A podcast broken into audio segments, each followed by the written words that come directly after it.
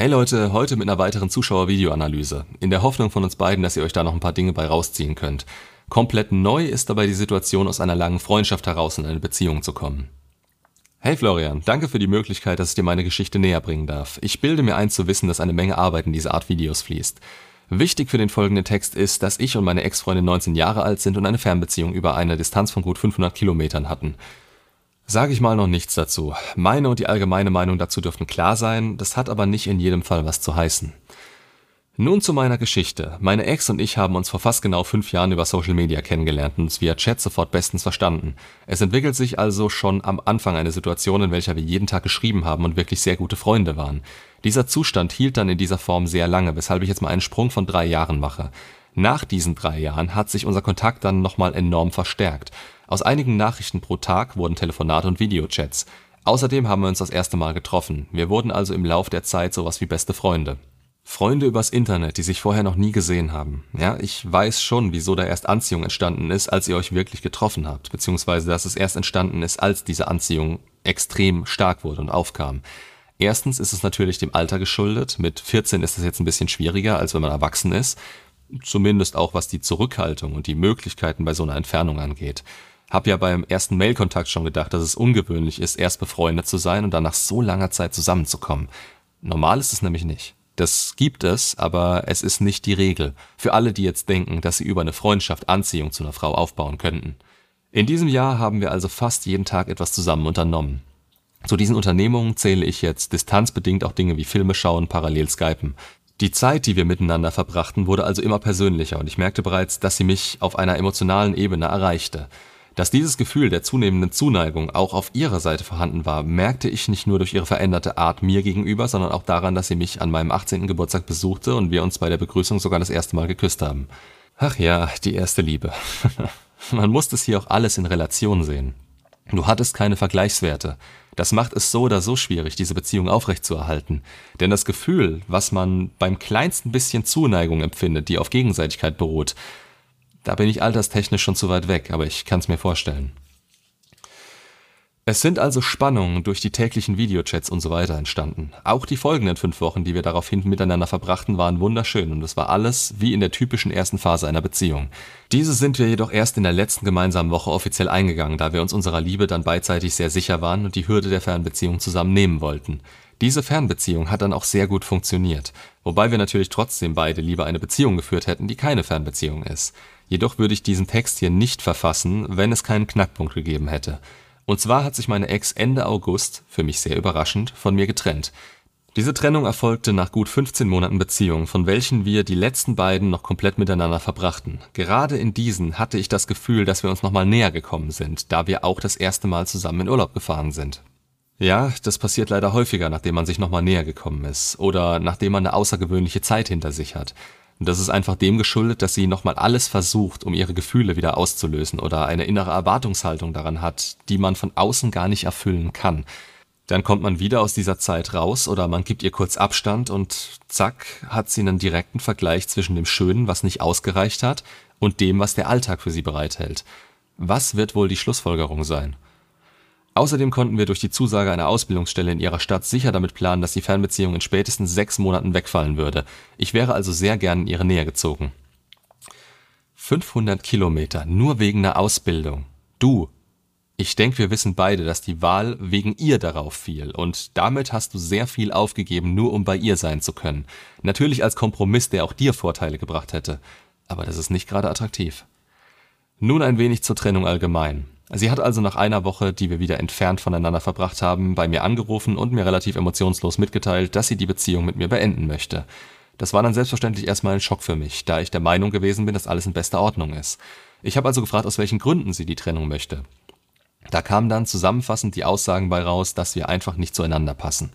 Hier kam dann noch die Ergänzung, dass sie uns optisch als Paar echt gut fand und dass sie auch immer sehr viel Spaß mit mir zusammen haben konnte. Auch auf sexueller Ebene fand sie, dass die Beziehung perfekt ihren Bedürfnissen entspricht. Allerdings ist es ihr am wichtigsten, dass sie mit ihrem Partner gut über politische Dinge reden kann und dahingehend auch komplett mit ihren Meinungen übereinstimmt. Aber ehrlich gesagt habe ich die ganze Aussage bis heute nicht verstanden. Wahnsinn. Ey, ich habe noch nie so eine schlechte Trennungshürde gehört. Sogar du kaust zu laut wäre sinnvoller gewesen. Aber ich vermute, sie hat sich auch ein bisschen von gewissen Ideologien verbrennen lassen. Klasse, ihr passt gut, aber du bist ja entweder zu rechts, nicht dass du rechts wär, die SPD oder teilweise die Grünen sind solchen Leuten schon zu rechts, oder zu unpolitisch im Sinn von, du hast ja keine Meinung zu jedem Kleinscheiß, der dich nicht betrifft. Was bringt einem so jemand? Ehrliche Meinung. Mit zu politischen Frauen kann man keine Beziehung führen, weil sie den Frame bestimmen wollen. Es ist nicht so, dass sie keine Meinung haben dürfen, auf keinen Fall, das sollen sie. Aber zu denken, dass es solche unnützen Diskussionen in einer Beziehung überhaupt geben darf, ist utopisch. Entweder ihr zieht an einem Strang oder ihr habt nichts beieinander verloren. Und da sie diejenige war, die dieses Argument gebracht hat, wird sie sich in eine Richtung entwickeln, die allein mit Katzen enden wird. Oder sie wird bei dem exakten Gegenteil enden, weil sie diesen Weg weiter verfolgen wird und irgendwann geläutert einen Mann wählen wird, dessen Frame so einen Schwachsinn im Keim erstickt. Das ist politisch inkorrekt, das ist böse, aber da draußen gang und gäbe. Nimm's nicht ernst. Eine Frau passt sich deinem Frame an, wenn die Anziehung hoch genug ist. Entweder du hattest keinen, was in deinem Alter normal wäre, oder sie hatte zu viel Langeweile in der Zeit, in der ihr nicht zusammen wart. Oder sie hat da drüben jemanden, der so drauf ist und vergleicht dich direkt mit ihm. Sie muss nicht unbedingt mit ihm zusammen sein, aber da wäre dann etwas zwischen den beiden, was ihr beide nicht habt. Das stelle ich mir als wahrscheinlichste Option vor. Übrigens braucht man nur in einer Freundschaft solche Gemeinsamkeiten. In einer Beziehung passt man sich unterbewusst dem stärkeren Frame an oder stößt sich ab. Ich habe daraufhin nur gesagt, dass ich diese Entscheidung absolut nicht verstehen kann und die Trennung nicht möchte. Sie war sich jedoch absolut sicher. An dieser Stelle habe ich ihr dann gesagt, dass ich ihr alles Gute wünsche und habe das Gespräch beendet. Wir hatten zwei Tage keinen Kontakt mehr zueinander. Dann begann ich sehr viele Dinge zu tun, von denen immer dringend abgeraten wird. Ich habe sie andauernd angeschrieben, gebettelt, versucht logisch für eine Beziehung zu argumentieren und sie dann sogar mehr oder weniger in die Enge getrieben. Anfangs hatte sie mir auch noch geantwortet und dies sogar sehr respektvoll, jedoch veränderte sich genau das von Tag zu Tag immer mehr ins Negative. Am Ende nur noch Ablehnung und sie wird niemals mehr mit mir zusammenkommen. Ja, das ist das Problem mit solchen Aktionen. Man bestätigt ihr damit nur noch mehr, dass sie recht hat und die Trennung verteidigen muss. Das nervt einfach irgendwann, da man ihr die Erleichterungsphase verwehren will, die dann nur umso stärker kommt, wenn sie einen von sich wegzwingt.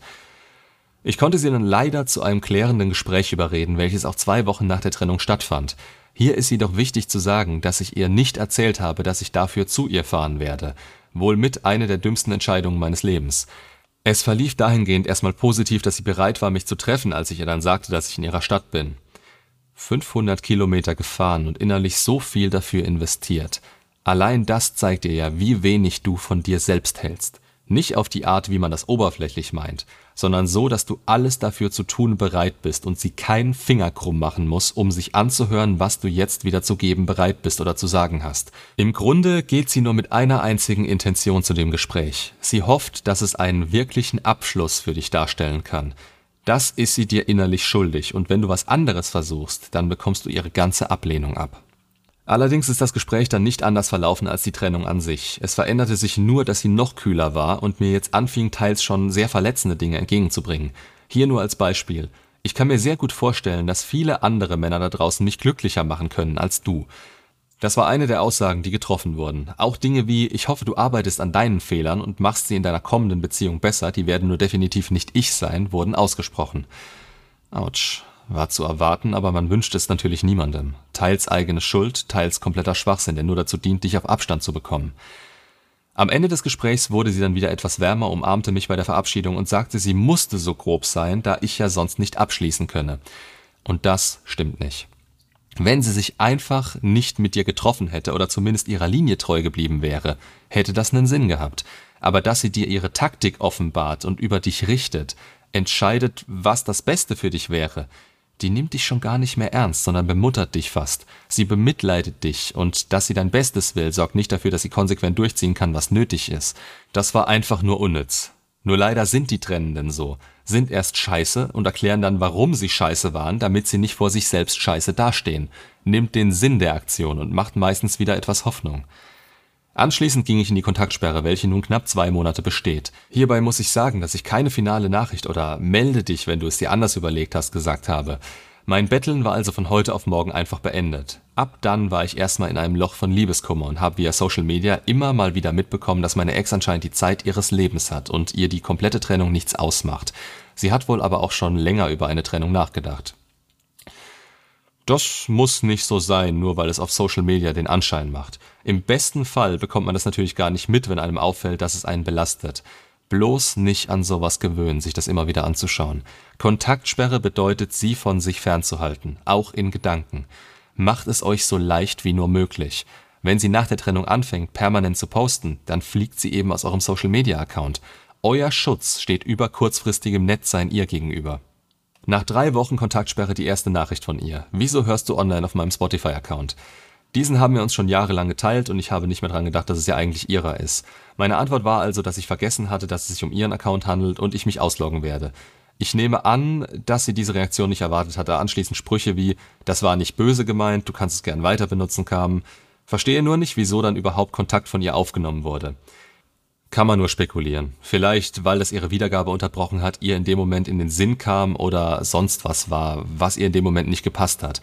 Der Grund ist egal, du hast richtig gehandelt, dich ausgelockt hast. Das ist was Organisatorisches, was zwischen euch steht und zu einer Kontaktaufnahme von ihr geführt hat, die unter Umständen falsch von dir hätte interpretiert werden können.